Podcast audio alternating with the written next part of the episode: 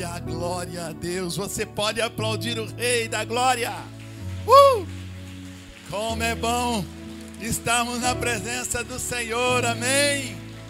Aleluia. Diga aí para o seu irmão: nós somos o povo mais feliz da terra, amém. Glória a Deus. Que bom que você está aqui. Tivemos quatro cultos intensos, ou melhor, esse é o quarto culto. E eu tenho certeza que Deus vai falar muito com você, como falou conosco em todos esses cultos. Amém? Então eu gostaria que você fechasse teus olhos para nós fazermos mais uma oração na presença do Senhor. Pai, nós te exaltamos, ó Deus, pela tua presença nesta noite. Queremos convidar o teu Espírito Santo a falar de uma forma sublime, de uma forma muito especial ao nosso coração, Senhor. Venha com poder, com grande glória, falar em nosso coração, falar com cada um de nós. Nós precisamos ouvir, ó Deus, a tua voz. Tenha liberdade de agir e de se manifestar no nosso meio, Senhor, para honra, glória e louvor do teu nome, Senhor, hoje e sempre. Amém. Amém. Poder estar sentados em nome de Jesus. Travessia, nossa nova série de ministrações, temos ministrado sobre o tema durante todo esse mês e tem sido uma grande bênção. Em todos eles eu falo o que o que significa ser, é, por que travessia? Porque travessia é quando você sai de um determinado ponto, geograficamente falando, e vai a um outro ponto. Ou seja, todas as vezes que nós saímos de um determinado lugar para alcançar outro lugar, precisamos atravessar, precisamos de uma travessia. E nesta noite, não, é, é, nós vamos nos inspirar na vida de Davi. Já falamos sobre Noé, já falamos sobre Moisés, já falamos sobre Josué, sobre Ruth. E hoje, em especial, vamos falar sobre Davi, um homem simplesmente inspirador. Eu gostaria que você abrisse o seu coração, tanto vocês que estão aqui de forma presencial. Todos os domingos nós temos quatro cultos: às 8, às 9h30 às 18 e às 19h30. Quatro cultos, então não tem desculpa para não cultuarmos o Senhor, além desse culto que está sendo tra transmitido para todo o Brasil e também fora do Brasil nós temos pessoas assistindo, amém? Então eu gostaria de ler um texto que se encontra no livro de 1 Samuel, no capítulo 17, que diz no versículo 41: O filisteu também se vinha chegando a Davi, e o seu escudeiro ia diante dele, olhando o filisteu e vendo a Davi, o desprezou. Diga assim: o desprezou. Porque, porquanto era moço ruivo e de boa aparência, disse o filisteu a Davi: Sou eu, cão, para vires a mim com paus e pelos seus deuses amaldiçoou o filisteu a Davi. E disse mais o filisteu a Davi: Vem a mim e darei a tua carne às aves do céu e às bestas feras do campo. Davi, porém, disse ao, seu, ao filisteu: Tu vens contra mim com espada e com lança e com escudo. Eu, porém, vou contra ti, em nome do Senhor dos exércitos, o Deus dos exércitos de Israel, a quem tens afrontado. Hoje mesmo o Senhor te entregará nas minhas mãos e ferir-te-ei e tirar-te-ei a cabeça. E os cadáveres do arraial dos filisteus darei. Hoje mesmo as aves do céu e as bestas feras da terra, e toda a terra saberá que há Deus em Israel. Saberá toda essa multidão que o Senhor salva, não com espada, nem com lança, porque do Senhor é a guerra. Ele nos entregará nas nossas mãos. Sucedeu que, dispondo-se o filisteu a encontrar-se com Davi, esse se apressou e, deixando as suas fileiras, correu de encontro ao filisteu Davi meteu a mão no alforge e tomou dali uma pedra, e com a funda lhe atirou e feriu o filisteu na testa. A pedra encravou-lhe na testa e ele caiu com o rosto em terra. Assim prevaleceu Davi contra o filisteu com uma funda e com uma pedra, e o feriu e o matou. Porém, não havia espada na mão de Davi, pelo que correu Davi e lançando-o sobre o filisteu, tomou-lhe a espada, desembaiou-a e matou, cortando-lhe a cabeça. Vendo os filisteus que era morto o seu herói, fugiram. Então os homens de Israel e Judá se levantaram e jubilaram, perseguiram os filisteus até Gate e até as portas de Ecrom. E caíram os filisteus feridos pelo caminho de Saraim até Gate e até Ecrom. Então voltaram os filhos de Israel de perseguir os filisteus e lhes despojaram os, os acampamentos. Tomou Davi a cabeça do filisteu e a trouxe a Jerusalém, porém as armas dele pôs Davi na sua tenda. Queridos, é, todos nós conhecemos a linda história de um menino, de um jovem ruivo, de boa aparência, filho de Jessé, o Belamito, um homem do campo. Certa vez, quando Saul era o rei de Israel e havia desobedecido um princípio de Deus, Deus fala ao profeta Samuel: avisa Saul que eu tenho muito mais alegria em que obedeçam a minha palavra do que em qualquer sacrifício. Diz para Saul que eu risquei o seu nome do reinado de Israel. E Deus orienta que Samuel pegue o azeite e vá à casa de Jessé. Jessé tinha vários filhos, onde ele escolheria o novo rei de Israel. Imagine um homem simples do campo, de repente o profeta reconhecido em toda a nação está no seu quintal com azeite para ungir o futuro rei de uma nação. Imagina a responsabilidade, a alegria de Jessé. Mas Jessé, ele convida todos os filhos a estarem na presença do profeta, mas ele jamais imaginou que aquele jovem Davi poderia ter, ter, ter é, ser, ser escolhido. Imagina um ruivinho, vermelhinho, e fosse o primeiro filho, Samuel olhou e disse: Certamente é este. Um homem bom de aparência, bonito, forte. Este é o novo rei. E Deus falou: Não é este. Passa o segundo e não é este. Passa o terceiro, não é este. Samuel, diz o Senhor. Ele diz o seguinte: Samuel, vocês veem, vocês homens veem com os olhos, mas eu, Senhor, vejo com o coração. Eu vejo o coração. Então, é, profeta diz: acabaram-se os filhos. E Jessé diz: não, tem o menor deles, o caçulinha. Ele está cuidando das ovelhas no campo. Alguém tinha que trabalhar naquela casa, né? E Davi estava lá cuidando das ovelhas do seu pai. E Samuel manda chamar. E diz: ninguém se assenta à mesa, ninguém come enquanto ele não chegar. Meu amado, quando o menino chega, cheirando ovelha, sujo, suado do campo, ele chega na presença de Samuel, o Senhor fala ao profeta: Este é o novo rei. Este é um homem conforme o meu coração. E quando o Samuel derrama o azeite sobre a vida, sobre a cabeça de Davi, o unge como rei, o novo rei Israel. Imagina o cenário. A Bíblia diz que o Espírito de Deus veio sobre a vida de Davi. A Bíblia diz que o Espírito de Deus se apoderou de Davi. Tudo que nós precisamos nesses dias, tantas notícias ruins, é que o Espírito de Deus se apodere nós, que o Espírito Santo de Deus se apodere da sua noiva, a igreja do Senhor. Tudo que você precisa, meu irmão, é que você seja apoderado pelo poder do Espírito Santo. Que venha o Espírito Santo sobre o Brasil, que venha o Espírito Santo sobre as nações, que o Espírito Santo se apodere da tua vida e que você possa dizer, como o apóstolo Paulo: não eu, não sou mais eu quem vive, mas é o Espírito. Jesus é quem vive em mim. Não sou mais eu, mas é Cristo que vive em mim. Você pode aplaudir o Rei da Glória.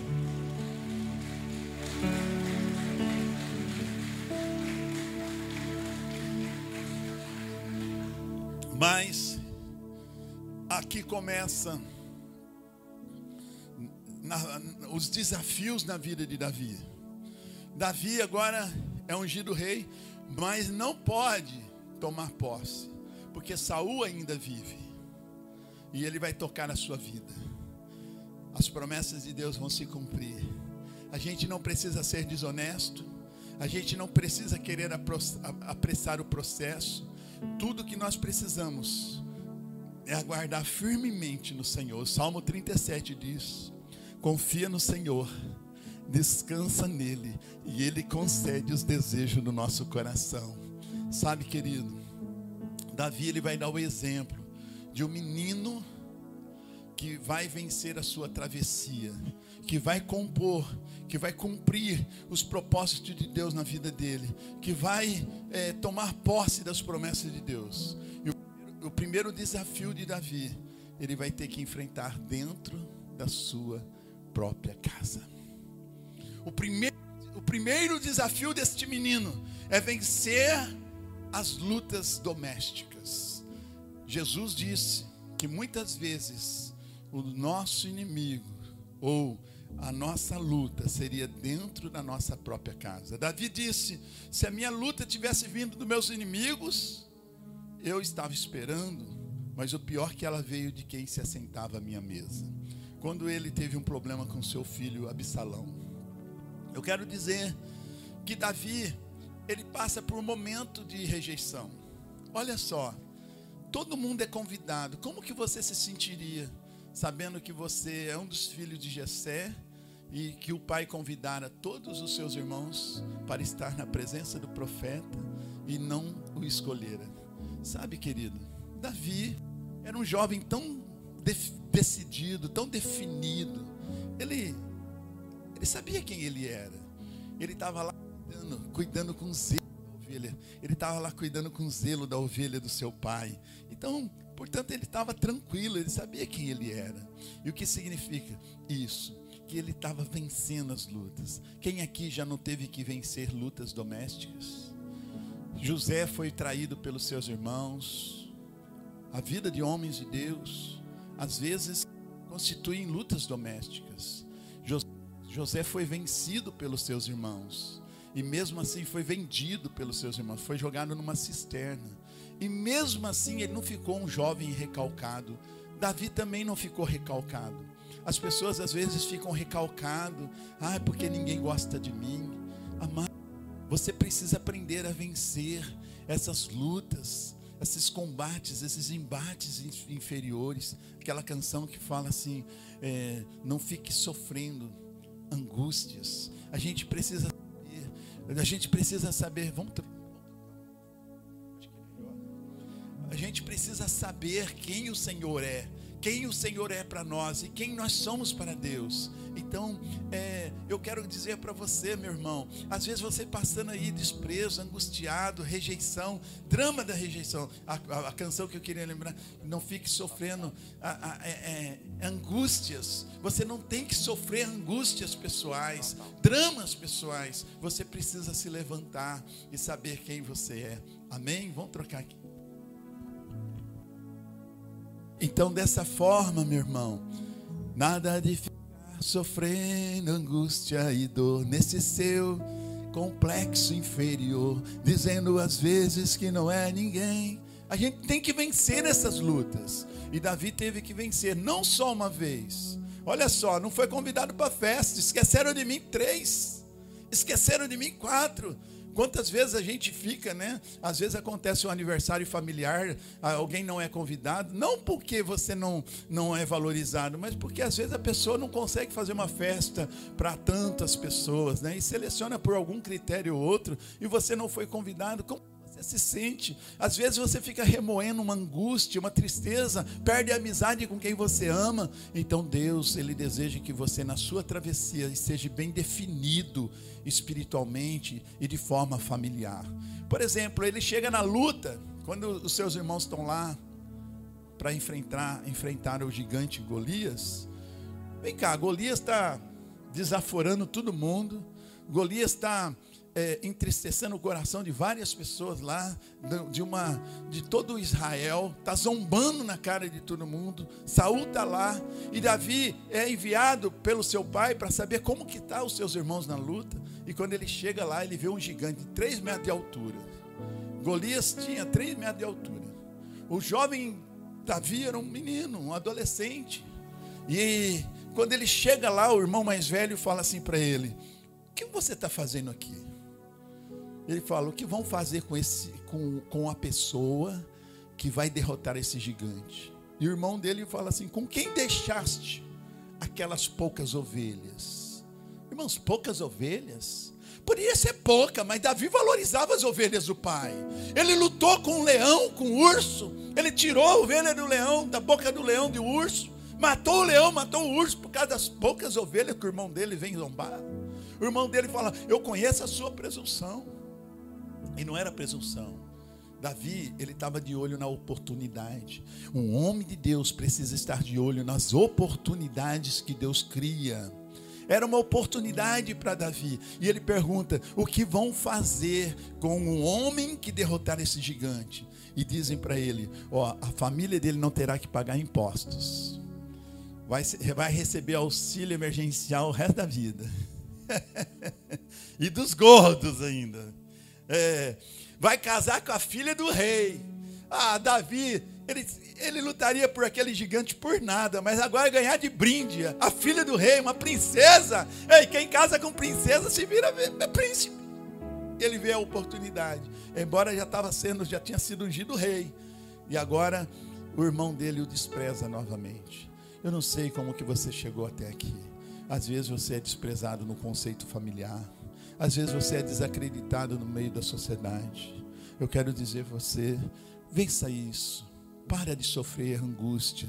Para de sofrer por essas coisas.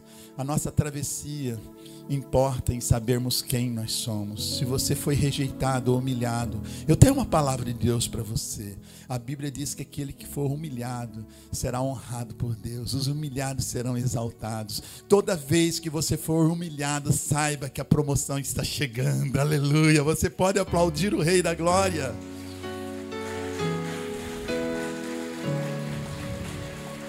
Sabe, querido, nós precisamos estar bem definidos. Então, o primeiro desafio foi dentro da sua própria casa.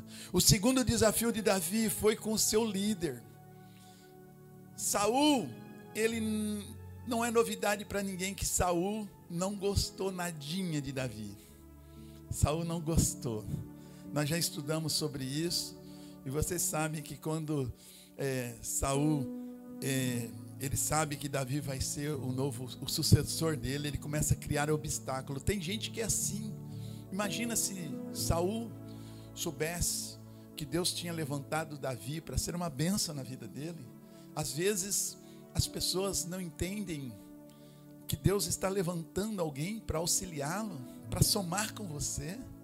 Meu amado, e Saul agora se levanta contra Davi. Davi chega lá na batalha o que que Saul faz? Saul pega a sua vestimenta, ele olha para Davi e fala assim: Você não pode lutar contra esse gigante. Você ainda é muito jovem, você ainda é muito moço. E Davi fala para ele: Olha, eu posso ser jovem, posso ser moço, mas eu cuidava das ovelhas do meu pai. Quando aparecia o leão, eu matava o leão. Quando aparecia o urso, eu matava o urso, mas eu protegia as ovelhas do meu pai. E aí Saul não tem escolha tira sua vestimenta e coloca sobre Davi. Sabe o que acontece? Davi não consegue nem andar com as roupas de Saul. Sabe, amados? Eu ouvi uma certa vez um pregador dizendo que roupa de desviado não dá certo em crente. Eu não vou dizer que Saul estava desviado, mas eu vou dizer que roupa de desobediente não dá certo em crente. Roupa de quem desobedece o Senhor não dá certo em crente. Davi não consegue dar um passo sequer e fala: tira de mim isso for com o meu alforge, ele vai com a sua funda, cinco pedras de ribeiro, ele coloca, ele vai, ele fala assim: Eu vou derrubar esse gigante hoje. Aquele gigante de três metros de altura olha para ele e o despreza mais uma vez. Davi era perito em ser desprezado. E aí você vai ficar até quando recalcado? Porque, ai, me desprezaram. Ai, eu sou. Sabe, os homens de Deus precisaram vencer isso, como Moisés, como Elias, como o próprio Gideão e tantos outros. O próprio Jesus, disseram para Jesus: será que pode vir alguma coisa boa da Galileia? Meu amado, às vezes as pessoas olham para a tua vida e dizem: será que pode vir alguma coisa boa lá? Cidade nova? Será que pode vir alguma coisa da cidade nova? Será que pode vir alguma coisa boa lá de Pederneira? Eu quero dizer que pode sim, Senhor. Quando Deus está à sua frente, quando Deus levanta alguém, o Espírito de Deus vem sobre essa pessoa e essa pessoa se enche. O Espírito de se apodera dessa pessoa. E a Bíblia diz que um povo que conhece o seu Deus se tornará um povo forte e fará proezas. Glórias sejam dados ao nome do Senhor Jesus. Aplauda ele. Aleluia.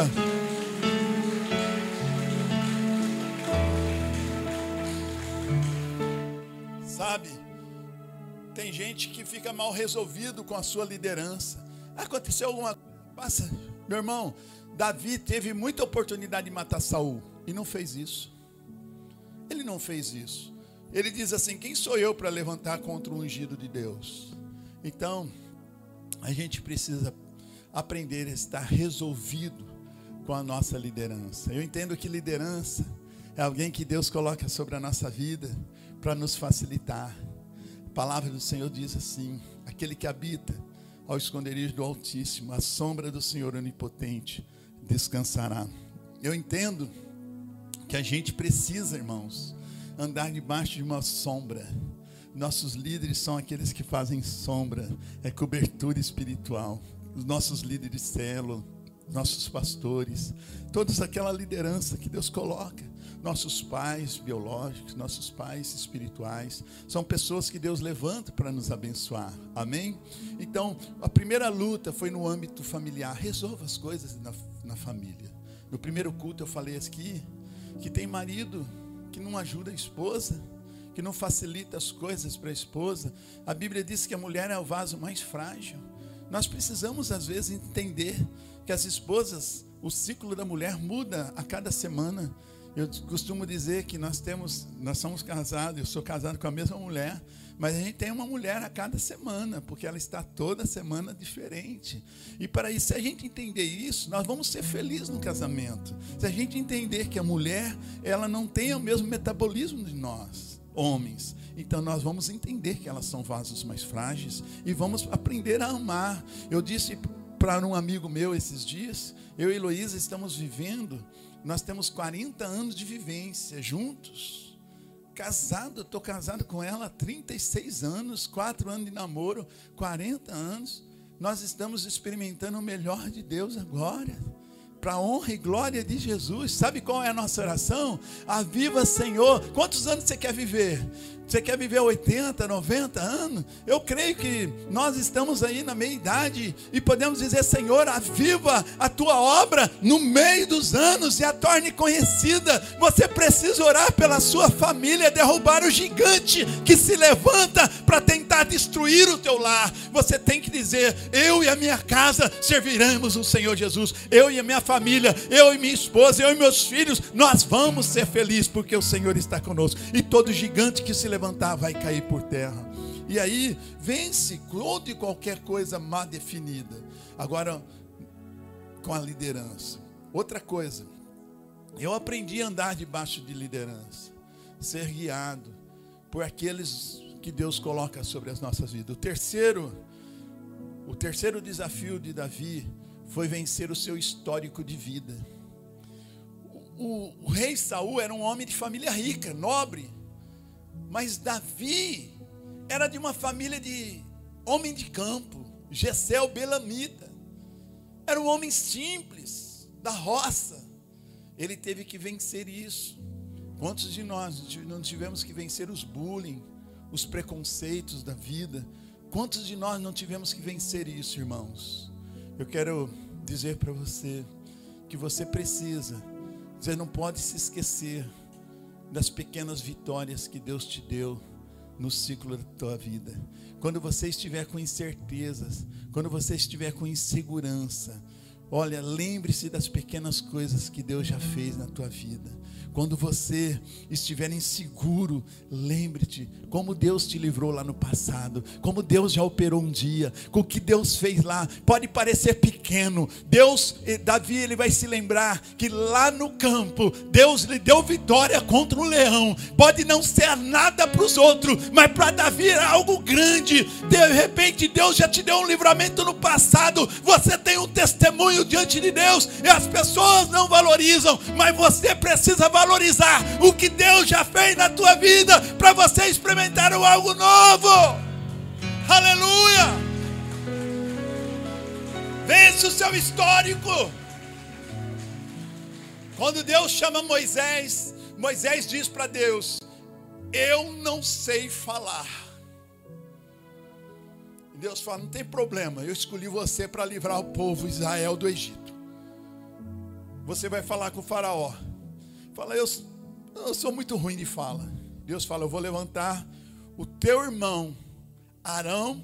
Eu falo com você, Moisés. Você fala com Arão e Arão fala com Faraó. E assim Deus fez. Não tem jeito de fugir.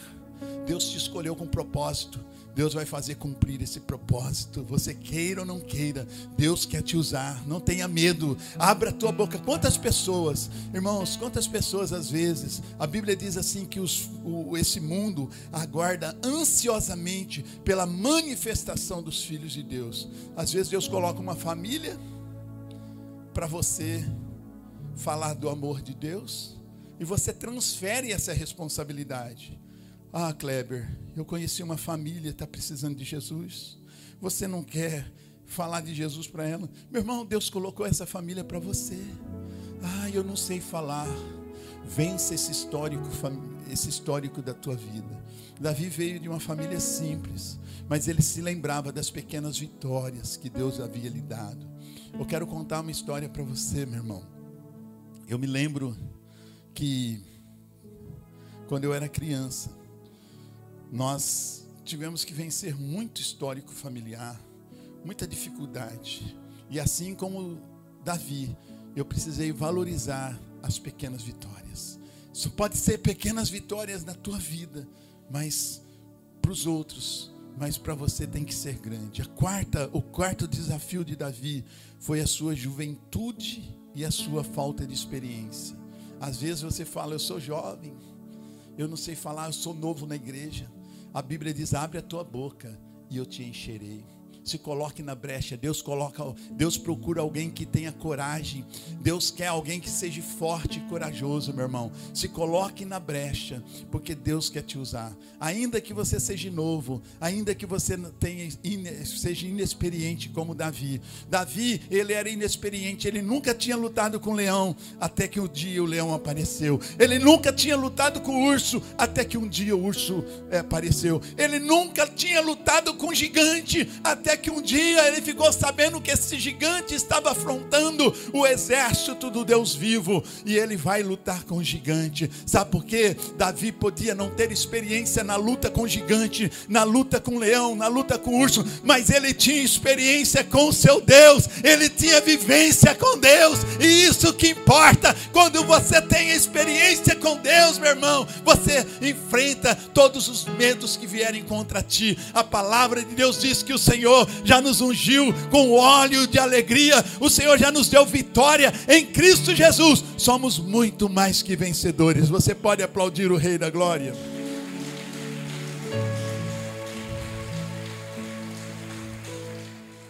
Davi, ele tinha algumas qualidades tremendas. A primeira qualidade desse menino era um guerreiro valente. Guerreiro valente. A Bíblia diz que nós temos que ser mais valente que o valente palavra de Deus fala, fala que Davi, ele foi valente, foi corajoso.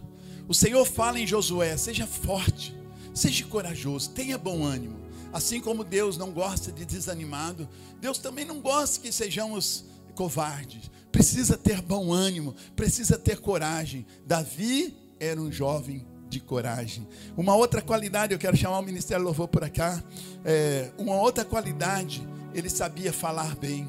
E falar bem não é somente com palavras. Tem gente que é muito bom com palavra, né? Fala bem, Mas na hora de colocar em prática, na hora do testemunho é uma negação. Então saiba falar bem. E a gente fala através das nossas atitudes. Nós falamos através do nosso testemunho, sim ou não? Então nós falamos através dos nossos testemunhos. Então eu quero dizer, ele sabia falar bem. E não somente falar, mas tudo que Davi fazia, ele fazia muito bem. Ele tocava harpa, ele tocava da melhor forma possível. Tanto é que o espírito que atormentava Saul saía quando ele tocava o seu instrumento. A palavra de Deus fala que tudo que tiver à mão, faça com excelência. A palavra de Deus fala que o relaxado é irmão do destruidor. Está amarrado. Fazer as coisas de forma relaxada, não. Não importa o que você for fazer, faça com carinho, coloque o seu coração, aplique o seu coração no seu caminho, faça com excelência. É para é Deus eu vou fazer bem feito. Amém? Então, é, Davi tinha essa, essa qualidade de fazer as coisas de forma é, muito bem feito. E uma das outra qualidade que esse jovem ele tinha, além de falar bem, ele tinha boa aparência. Sabe o que significa boa aparência? Nós somos a imagem e semelhança de Deus. Quando as pessoas olham para você, quem elas veem?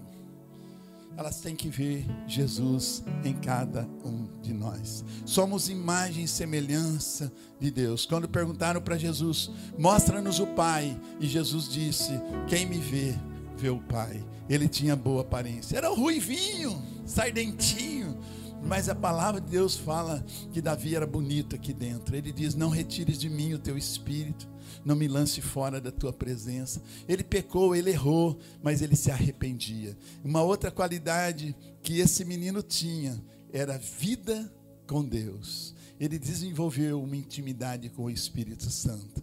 Eu quero desafiar você, igreja, a ser como um menino, como esse menino resolva as questões familiares. Não deixa coisas mal resolvidas. Não deixe que a inimizade familiar atrapalhe os planos de Deus na tua vida. Se você não perdoar, se você não resolver essas questões, você fica amarrado. Lance o perdão, libere. Viva, resolva essas situações. Sabe? Vença o seu histórico de vida. Olha, eu quero, quero contar uma coisa muito interessante para você sobre o histórico de vida. Sabe, muitos de nós aqui, quem aqui já sofreu bullying? Levanta a mão. Você já sofreu bullying? Já foi motivo de. Tem gente que gosta de fazer do outro o seu parquinho de diversão, né, irmão? Nunca faça. Tem gente que tem conhece uma pessoa que tem uma certa deficiência física e ele quer fazer daquela pessoa um parquinho de diversão, ou seja, fica fica se divertindo à custa do irmão. Que coisa feia, né? E nós morávamos num bairro muito pobre, no Jardim Alvorada, lá na cidade de Sertãozinho. Aqui o Alvorada é um bairro nobre, mas lá em Sertãozinho, é, é, o Alvorada é um bairro assim é, muito carente, ah, embora tinha muitas pessoas boas, era um bairro ainda perigoso. E eu morava no começo do Alvorada, perto da linha do trem. Eu tinha que estudar lá no SESI, no, na última rua do bairro, então eu atravessar o bairro inteiro. E embora fôssemos muito pobres, as coisas fossem muito difíceis para o meu pai, para minha mãe.